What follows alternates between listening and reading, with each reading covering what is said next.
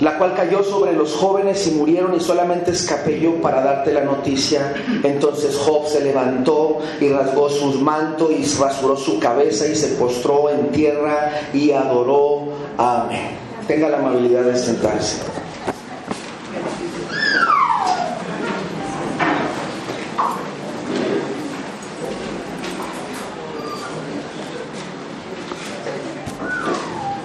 El título de la reflexión en esta tarde es Enfrentando lo improviso. Enfrentando lo imprevisto y tiene que ver con la serie de temas respecto a familias fuertes. Creo de todo corazón, hermanos, que para tener iglesias fuertes necesitamos tener familias fuertes y para tener familias fuertes necesitamos tener matrimonios fuertes. Y para tener matrimonios fuertes tenemos que tener o tenemos que ser personas fuertes. Y para ser personas fuertes necesitamos agarrarnos de Dios con todas nuestras fuerzas. Que el Espíritu del Señor empiece a invadirnos de los pies a la cabeza, nuestros pensamientos, nuestros sentimientos, nuestro corazón, todo lo que somos, fortaleciendo cada área de nuestra vida. Y yo creo que de esta forma usted y yo nos consideraremos más fuertes que lo que somos en este momento. La palabra imprevisto es un acontecimiento que sucede sin haber sido previsto, o en pocas palabras, inesperado, inesperado. Es algo que llega, a lo cual usted y yo no estábamos esperando, no estábamos listos. Se me olvidó decirles que hay dos congregaciones, una está en la ciudad de Bridgeport, en Connecticut, y otra está en una ciudad que se llama Ossining, en el estado de Nueva York, que les manda un saludo de paz a ustedes, hermanos. Hablando de el maná, que es el devocional que recibimos todos los días, este mes nos está compartiendo un pastor que se llama Wilmer Arias y es el pastor de la iglesia en Ossining, en Nueva York. Y todos los lunes en la mañana, por el largo de este mes de agosto, Él nos ha estado compartiendo en, nuestro grupo de devocional.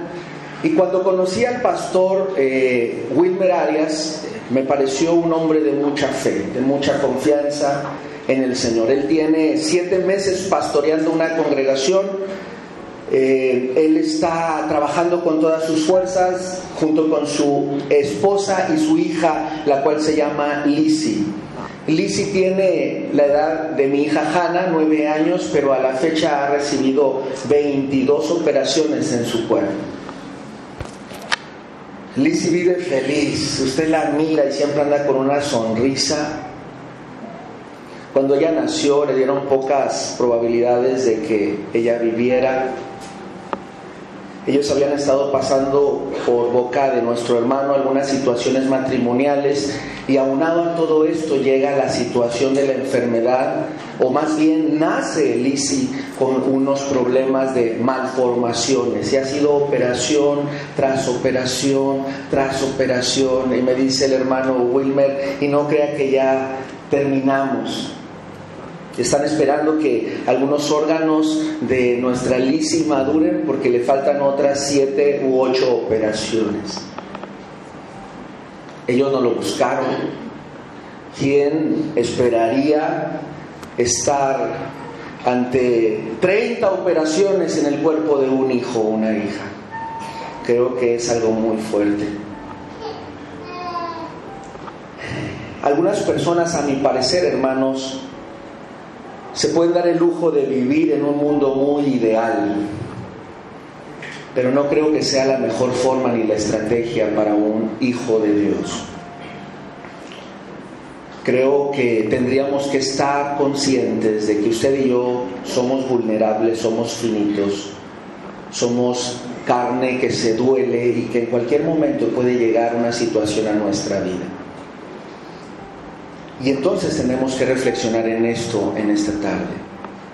Sin duda que tal vez estamos pasando como familias alguna situación de imprevisto. No la planeamos el año pasado, a estas alturas no estábamos pensando vivir lo que estamos viviendo hoy.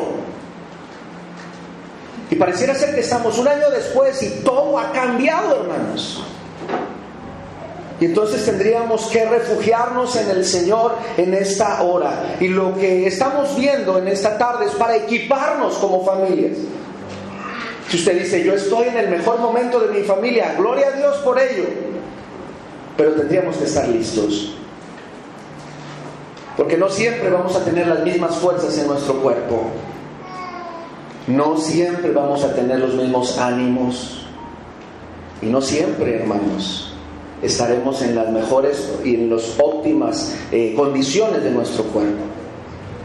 La palabra de Dios dice que nosotros vamos a vivir 70 u 80 años o, ya con algunos problemas, dice el, el, salmista. Claro que hay hermanos que están hechos de buena madera, hermanos, y están 100 y ciento y tantos años, Dios nos permita llegar a esas edades. 80 años son aproximadamente 30 mil este, días.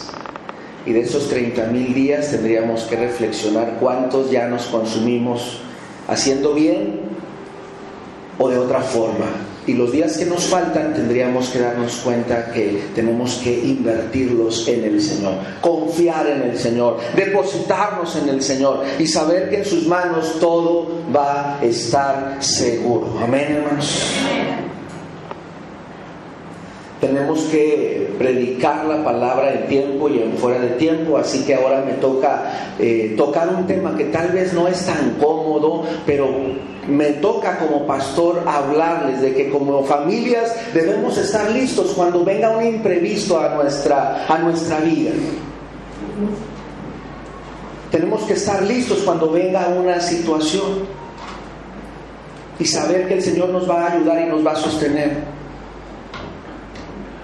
La palabra puente no existe en el hebreo, se los había comentado.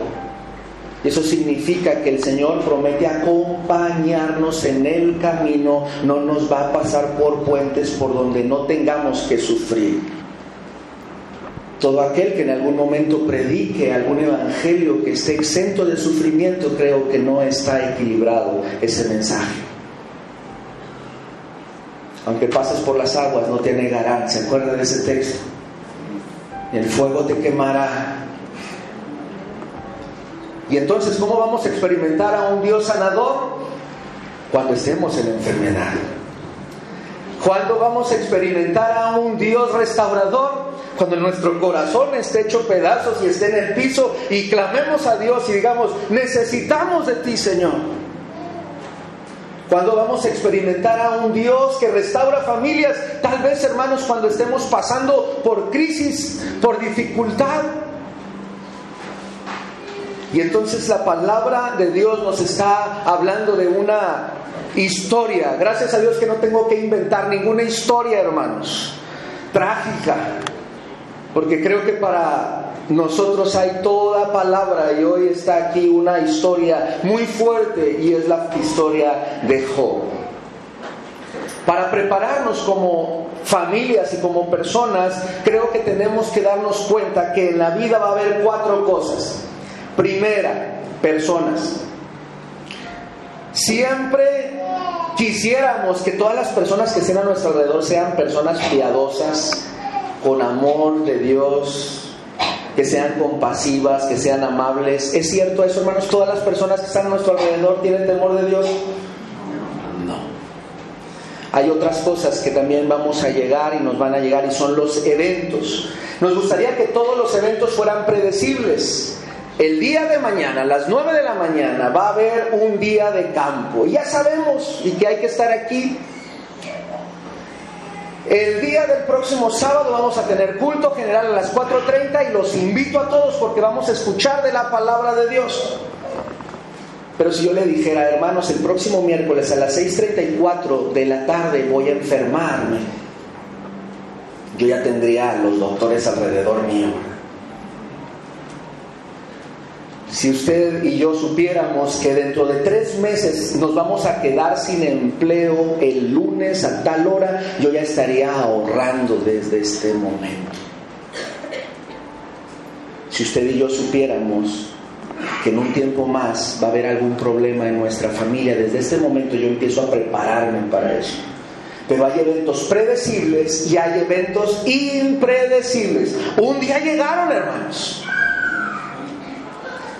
Decisiones. La vida está hecha de decisiones. Y que quisiéramos pensar que todas las decisiones son cristianas, piadosas y santas. Pero siempre decidimos así, hermanos, en nuestra vida. No. No. Y también, hermanos, hay resultados no todos los resultados son favorables, no todos los resultados que tenemos en la vida son halagüeños, a veces hay dolor, a veces hay situaciones complicadas. Ahora, añádale a todo esto malas compañías, malos hábitos, falta de disciplina, voluntad humana, y puede notar, hermanos, que es una ecuación peligrosa. Por lo cual nos toca rendirnos a los pies del Señor y decir, Señor, guárdanos en el hueco de tu mano, porque sin duda que ese es el lugar más seguro. O no tenga, en tu mano estoy seguro. Esté solo en algún momento o esté con muchas personas, en el hueco de tu mano estoy seguro.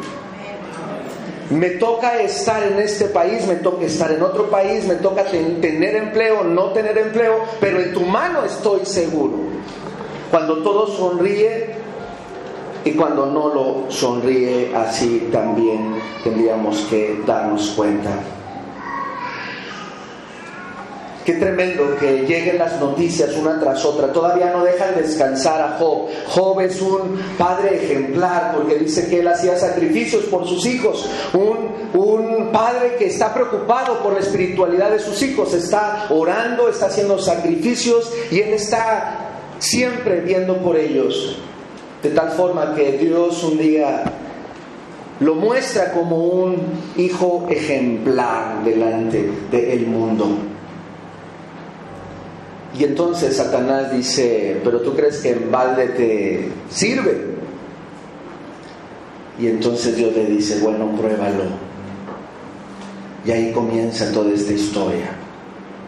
Nada sucede en nuestra vida si la soberanía de Dios no lo permite.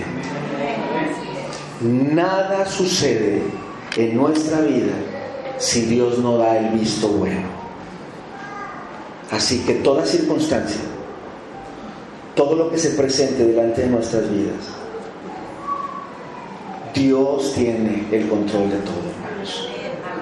Cuando dejamos de pensar eso, creo que empieza a llenarse nuestro corazón de temor y de desesperanza, porque empezamos a decir, ya se salió esto de control. ¿Qué va a suceder? ¿Qué va a suceder? Dice que estaban diciéndole una mala noticia y todavía no terminaba de decir esa mala noticia cuando llega el otro siervo y le dice ahora tus siervos, ahora tus, eh, tus bueyes, y luego todavía no terminaba de decir y dice, fuego cayó del cielo y quemó a todas las ovejas y también a los pastores, y todavía no terminaba, hermanos, de decir, y entonces la más fuerte de las noticias, tus hijos estaban celebrando. Verso 18. Tus hijos y tus hijas estaban comiendo y bebiendo, estaban alegres. Siete hijos y tres hijas. Y de repente parece que se cayó la casa y todos quedaron aplastados y murieron. Yo no sé si alguno de ustedes ha estado frente a la muerte de un hijo o de una hija. Y no puedo imaginarme el dolor. Tan solo pensarlo, hermanos, es algo que nos remueve por dentro. Pero estar frente a diez tumbas el mismo día. El mismo día pierde todo. El mismo día pierde todas sus posesiones, el mismo día pierde todos sus animales, el mismo día pierde a todos sus hijos. Y un día se levantó y dijo, es un día normal, hizo su devocional, adoró a Dios y no pensaba cómo iba a terminar ese día. Y al terminar ese día estaba frente a diez tumbas, los diez hijos.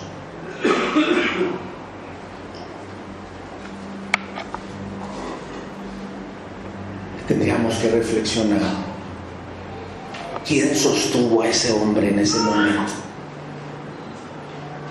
¿Quién es capaz de sostener tanto dolor en una sola persona, hermanos? ¿Quién es capaz de sostener a un papá que, el mismo día mueren todos sus hijos?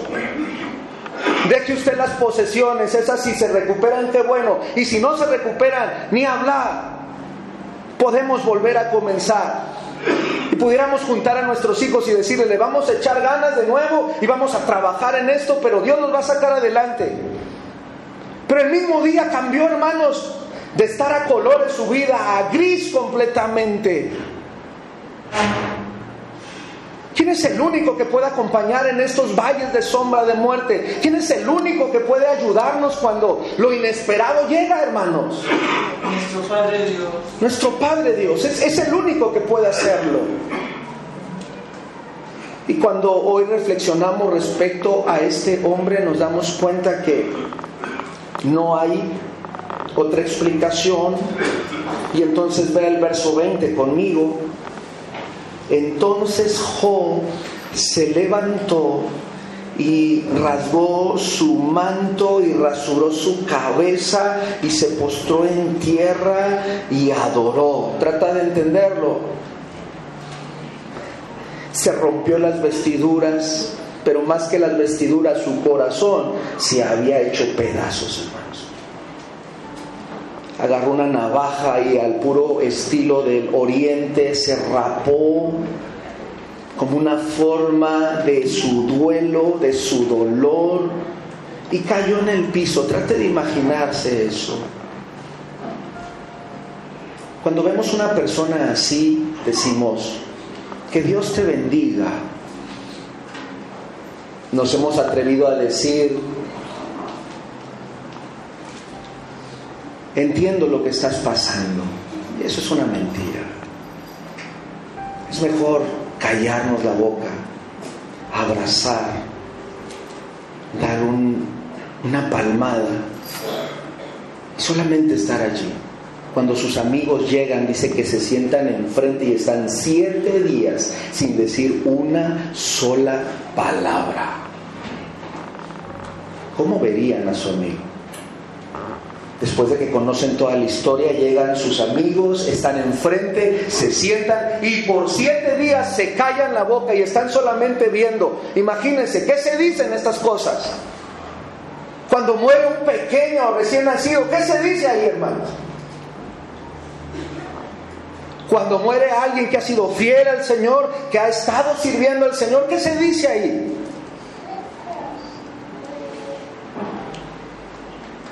¿Qué se dice cuando vienen de una reunión de pastores y vienen pastores en un carro y de repente se poncha una llanta, se voltean y los tres mueren? ¿Qué se dice en esos casos? ¿Qué se le dice a sus familias? ¿Qué se dice a sus iglesias? ¿Qué se dice? Están frente a este hombre y siete días y dice que no dice nada. Y yo creo que así se hubieran quedado sin decir nada porque empiezan a decir diferentes cosas. Y en esta teología de la retribución empiezan a decir, mira Job, algo hiciste, por eso te está pasando lo que te está pasando. En lugar de traer palabra de consuelo, en lugar de ir a abrazar y decir, mira, yo no entiendo por lo que tú estás pasando, pero yo vengo a darte un fuerte abrazo. La verdad no logro entender nada, pero yo aquí estoy a tu lado. Hemos hecho una iglesia que poco abre su corazón para externar sus heridas, porque hemos entrado en esta dinámica de decir, si alguien está sufriendo es porque algo ha de haber hecho por allá. Y aunque nos estemos cayendo a pedazos, no decimos lo que estamos pasando. Y aunque el Señor diga, venid a mí todos los que están trabajados y cargados y yo los haré descansar. si creemos en el Señor, si creemos en su palabra, pero nos da miedo que va a decir nuestra comunidad de fe.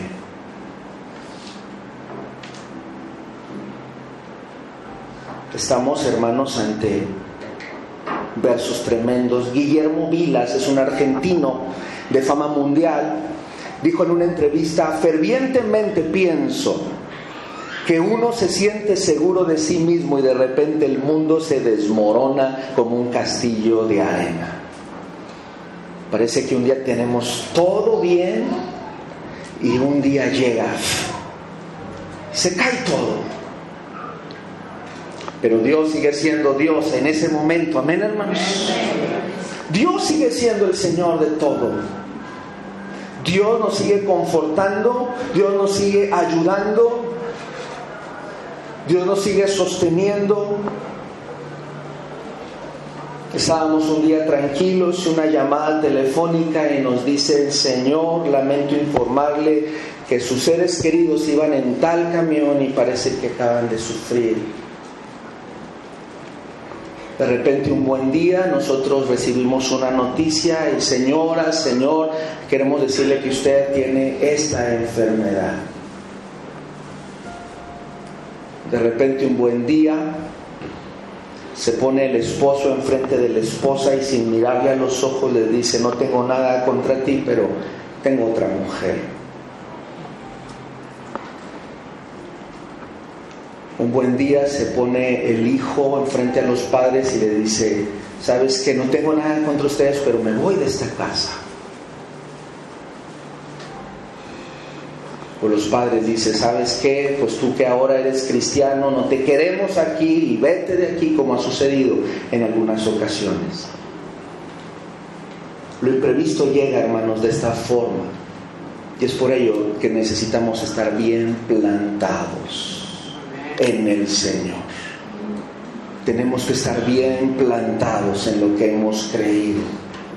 Inamovibles debiéramos de ser si usted y yo hemos decidido poner como fundamento a nuestro Señor Jesucristo, la roca que desecharon los edificadores, entonces cada uno de nosotros debiéramos de ser hombres y mujeres de una fe inquebrantable, hermanos.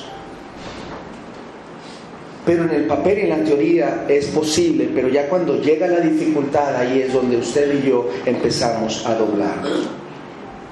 Porque somos carne, porque necesitamos del Señor porque necesitamos de Él.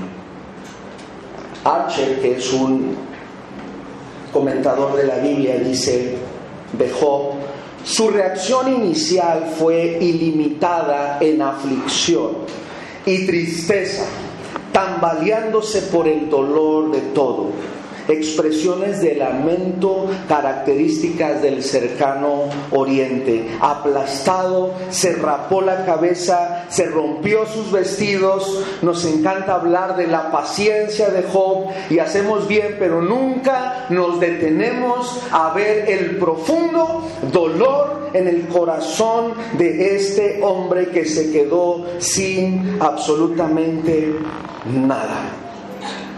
Vaya conmigo al verso 21.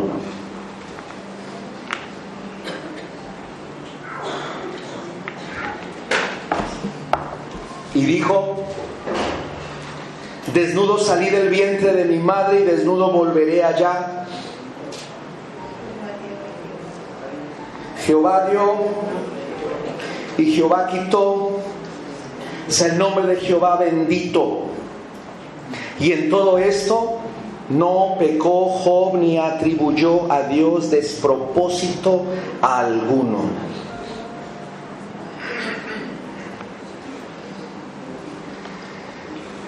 Qué fortaleza de este hombre. Él entiende su procedencia y él entiende hacia dónde va. Y entonces, perfectamente, acepta Estábamos en el retiro de matrimonios el domingo pasado y estábamos compartiendo uno de los puntos del seminario de matrimonios y es afirmar, palabras que afirman a nuestra pareja.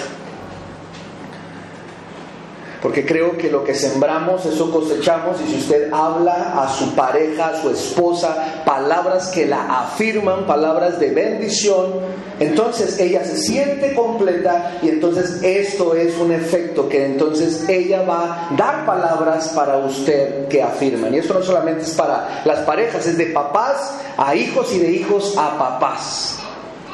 Y habría que dar una palabra de bendición. Es más, le voy a invitar a la persona que esté a su lado, dígale una palabra de bendición, dígale una frase de bendición, dígale Dios te bendiga, deseo que el Señor esté en tu vida, deseo que esta semana te vaya muy bien en el trabajo, dígale algo que le bendiga.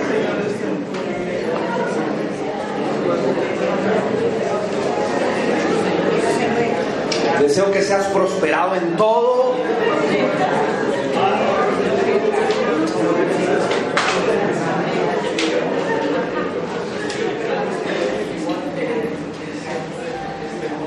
¿Cómo se siente, hermanos? ¿Se siente bien? ¿Se siente contento? Que la persona de nuestro lado nos diga que esta semana nos va a ir bien, que nos diga que nos vemos bien, que desea que Dios nos eh, fortalezca, que desea que, este, bueno, un sinnúmero de bendiciones creo que nos afirma. Y eso es lo que hace la comunidad de fe. Y eso hace que seamos una familia fuerte. Se levantó una pareja el pastor Luz y su esposa Everlinda, Everilda, perdón, Everilda. Ellos tienen 40 años de casados. Y entonces el hermano empezó a decirle a su esposa, Everilda era la mujer de mi vida. Desde que te conocí, estoy enamorado de ti y tú sabes que no te digo por tu nombre, sino te digo muñeca. Y quiero que los días que nos permite el Señor eh, vivir o podamos estar tomados de la mano. Y el hermano empezó a, quebrarse y a llorar. Y la hermana dijo, lo que Dios tenga para nosotros, nosotros lo aceptamos. La hermana Everilda tiene leucemia y le han desahuciado le han dado dos meses de vida solamente. Es esposa de uno de nuestros pastores de la iglesia en Estados Unidos. El hermano Luz entero dice, lo que venga de Dios lo recibimos. Algunos de nosotros cuando llega el imprevisto decimos, tenía un ministerio, ahí te lo entrego, porque si así, oh Dios, tratas a tus siervos, Algunos de nosotros cuando llega el imprevisto no volvemos a, la iglesia y decimos, ¿para qué voy a la iglesia? Siguiendo, mira cómo me va. Algunos de nosotros cuando llega el imprevisto y la lucha y la prueba decimos, pues no que todo iba a estar bien. Y gloria a Dios por pasajes como Job, porque nos hacen ver la fotografía completa de quién es Dios. Nos permiten ver quién es Dios eterno y fuerte y firme y fiel. Y nos permiten ver que hay una cruz también. Nos permiten ver a un Salvador sufriente por amor a cada uno de nosotros. Y que después de la cruz está la resurrección, hermanos. Después de la muerte está la salvación. Y que no podemos decir por qué llegó el sufrimiento a nuestra vida, porque tendríamos que reconocer que después del sufrimiento Dios va a redimir nuestras vidas, hermanos. Dios va a sacar lo precioso de nuestros corazones. Dios nos va a pasar por el fuego, pero va a ser para que usted brille más. Y si usted ya brilla en este momento, cuando pasemos por la lucha y por la prueba, qué brillo tan tremendo va a usted tener. De tal forma de aquel Moisés que bajaba de la presencia de Dios 40 días sin comer. ¿Cuántos aguantaríamos eso, hermanos? No sé cuántos de ustedes estén pensando en dónde van a cenar hoy. Pero 40 días sin comer, sin dormir, disfrutando la presencia de Dios, sabiendo quién sabe qué estaba sucediendo abajo del monte, pero él baja y antes de bajar le dice, yo quiero verte. Le dice a Dios en este anhelo que tiene. Y Dios dice, mira, solamente me vas a ver pasar, porque nadie podría resistir. Lo mete a una rendija de una montaña. En una rendija todo está apretado, está oscuro, está limitado. No hay a veces recursos, pero ahí lo mete Dios para que Él mire la presencia de Dios, hermanos. Para que Él mire la gracia de Dios pasando por enfrente. Queremos verte, Señor, y clamamos y cantamos. Necesitamos meternos esa rendija llamada sufrimiento a veces. Cuando nos metamos allí, conoceremos verdaderamente a Dios. Cuando nos metamos allí, dice que Dios tapó a Moisés con su mano para que no le sucediera nada. Y dice que solamente le dio sus espaldas. Qué hermoso. Cuando alguien le mira las espaldas, eso significa que ya pasó por allí. Hemos cantado mucho el estribillo. Jesucristo va pasando por aquí. Cuando Él pasa, todo lo transforma. La alegría viene, ¿qué hermanos? Y la tristeza va. Y lo cantamos de forma hermosa, pero a veces hasta romántica. Y, pero cuando ya estamos allí, ¿verdad? Y vemos las espaldas del Señor, ¿sabe cuál es la lógica? Decir, ¿por qué te vas y por qué me dejas? ¿Sabe cuál es la lógica de ver a alguien a las espaldas que se retira? Es ¿por qué me deja solo? ¿Sabe cuál es la lógica de decir a alguien que se retira de nosotros? Es decir, no voy a poder solo. Pero en la imagen bíblica es, cuando miras al Señor de espaldas porque ya te protegió, ya te sostuvo, ya te mantuvo, ya te cubrió, ya te permitió ver su gloria. Y eso es lo que nos está diciendo el texto. Dios está metiendo en una rendija muy complicada y muy incómoda y muy dolorosa a Job.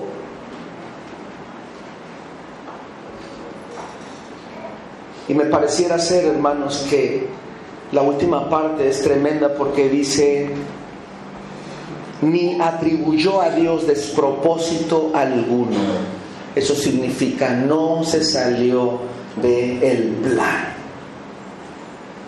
Iglesia, el estar viendo este tema esta tarde es que cuando venga la dificultad, usted y yo no nos salgamos del propósito de Dios. Yo me mantenga en el camino de Dios. Usted y yo nos mantengamos en la presencia de Dios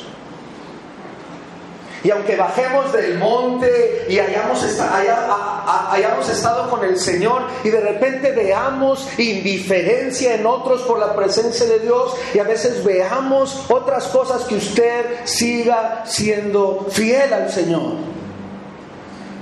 Sigamos permaneciendo con todo nuestro corazón a nuestro Dios.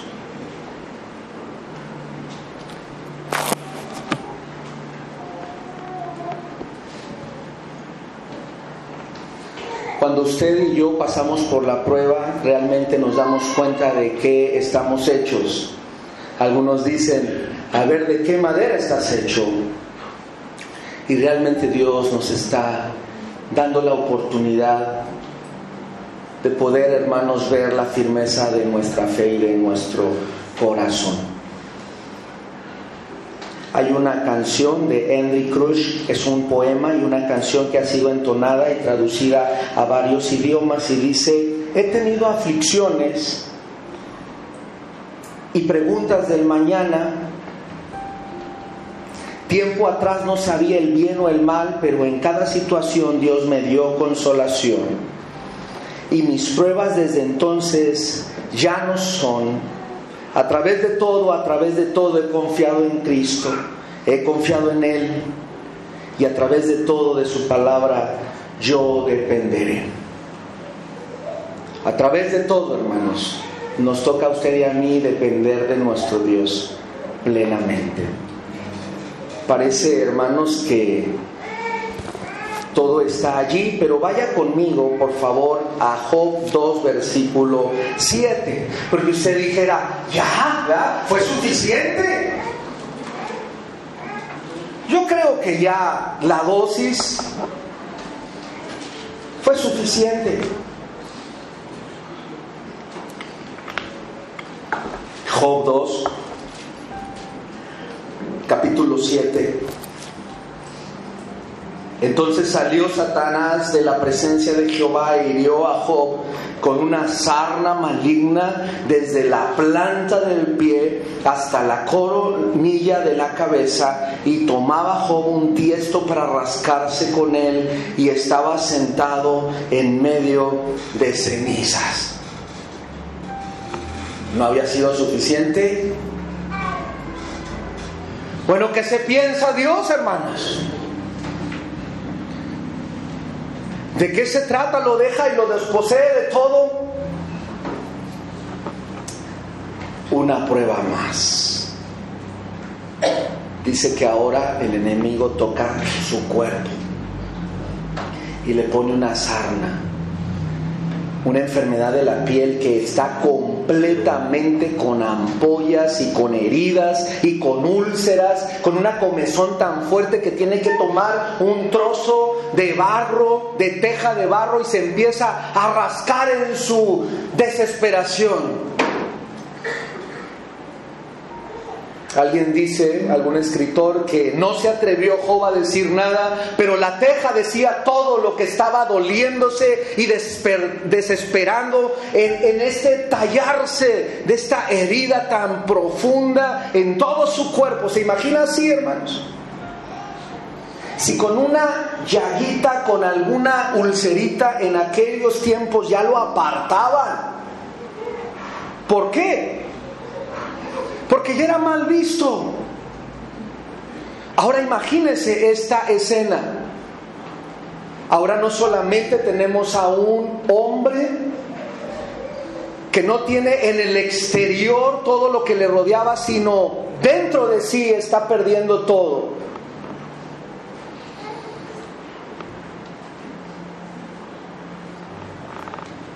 Verso 9. Y entonces le dijo su mujer, aún retienes tu integridad, maldice a Dios y muerte. Y él le dijo, como suele hablar cualquiera de las mujeres fatuas has hablado. ¿Qué? ¿Recibiremos de Dios el bien y el mal no lo recibiremos? En todo esto, ¿qué hermanos? No pecó con sus labios. Aunado a esto, su compañera le dice, pero que no te das cuenta. Hay situaciones que empiezan a suceder en nuestra vida y hay personas a nuestro alrededor que lejos de motivarnos tienen una palabra para hacernos sentir más abajo. Y entonces nos damos cuenta de lo que está sucediendo aquí. Y en todo esto, hermanos, no pecó Dios, no pecó para Dios. Johnny Erickson es una señorita que se echó un clavado en su adolescencia y su cabeza golpeó la el trampolín muy fuerte y quedó paralizada de la cabeza hacia abajo. Y ella tenía dos opciones. Reclamar por todo lo que le había sucedido y quedarse sin oportunidades por ser una deportista, o sacar el mayor de los provechos y entender y comprender todas las mejores opciones que esta situación le daba y se dedicó a hablar de Dios. Ha escrito libros, es locutor en estaciones de radio y ayuda a comprender cómo una persona inválida también puede ser una persona de bendición completamente.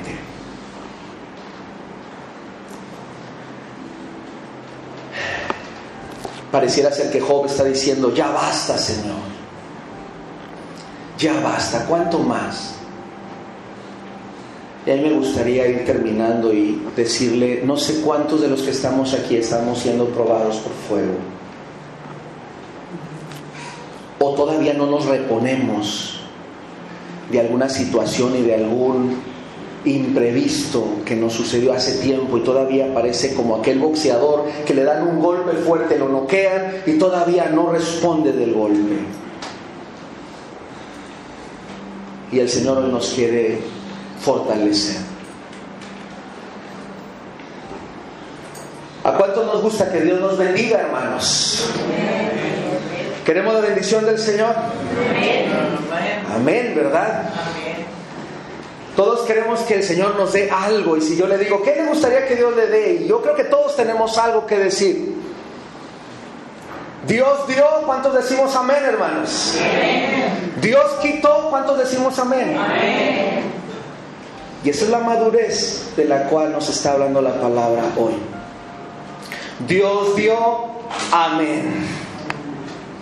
Dios dio lo que usted viste, Dios dio lo que usted tiene, Dios dio lo que usted posee, Dios dio todo. Pero ¿sabe qué? Está listo para que Dios un día, si Él decide, lo quite y volver a empezar. Y si usted me dice, pero lo que tengo me he tardado 40 años en hacerlo, no hay forma de adorar a Dios con la mano cerrada. si queremos reconocer a Dios tenemos que abrir la mano y decir, Señor, lo que tengo es tuyo. Tómalo el día que tú quieras.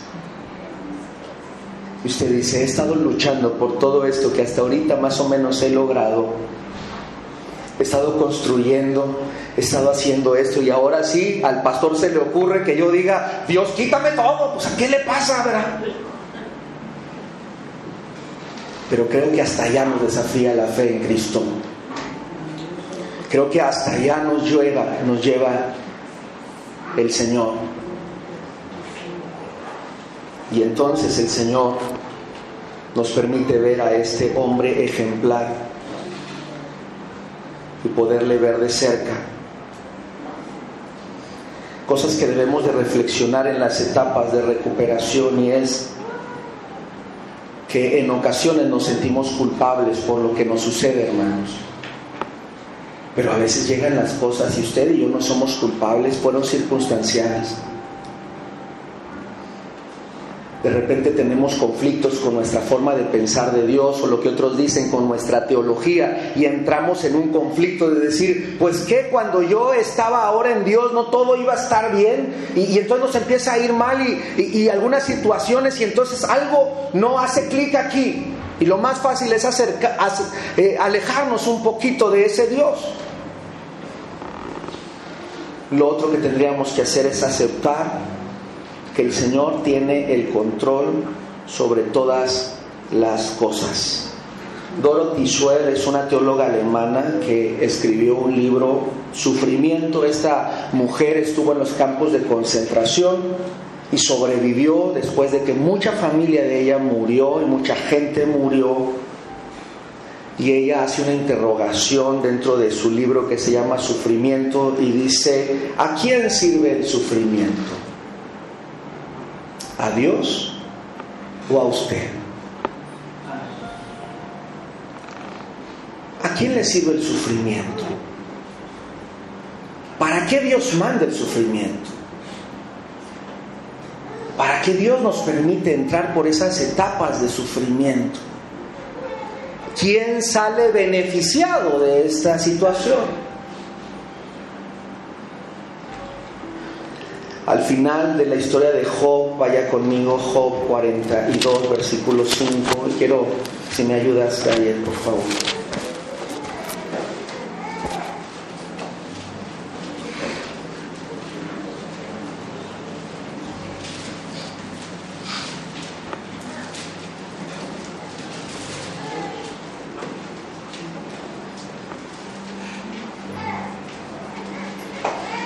La parte del capítulo del libro de Job habla de hermanos que Dios le restituye todo lo que tenía. Dios le restaura todo lo que tenía. Dios le levanta de nuevo.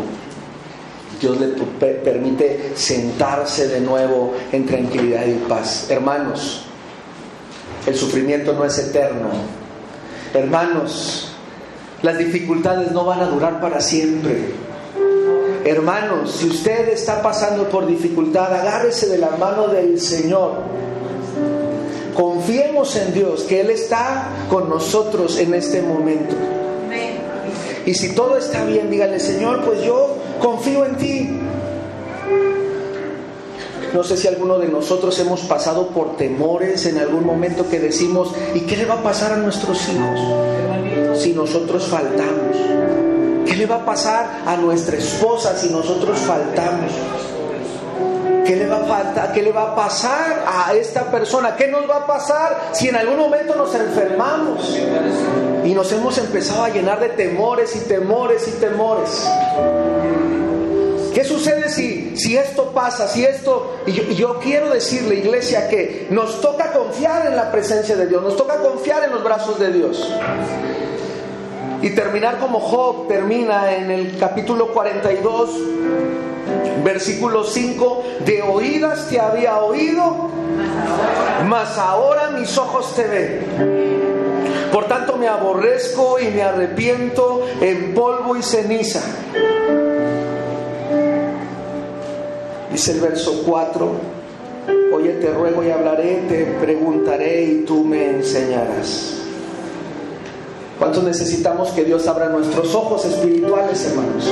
Para encontrar propósito a lo que está sucediendo en nuestra vida. Para encontrar el propósito que el Señor tiene para nosotros. Si alguno de nosotros necesita ser afirmado por Dios, yo le invito a, esta, a este lugar, al frente, y vamos a orar juntos. Vamos a ponernos de pie y decirle al Señor que el Señor está aquí. El Señor quiere fortalecernos.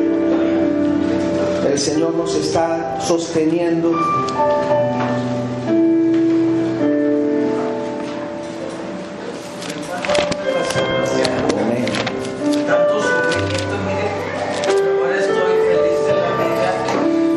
Quiero leerle el siguiente versículo y es Jeremías 12, versículo 15. Después que los haya arrancado, volveré y tendré misericordia de ellos. Y los haré volver cada uno a su heredad y cada cual a su tierra. ¿Cuánto necesitamos del consuelo de Dios, hermanos?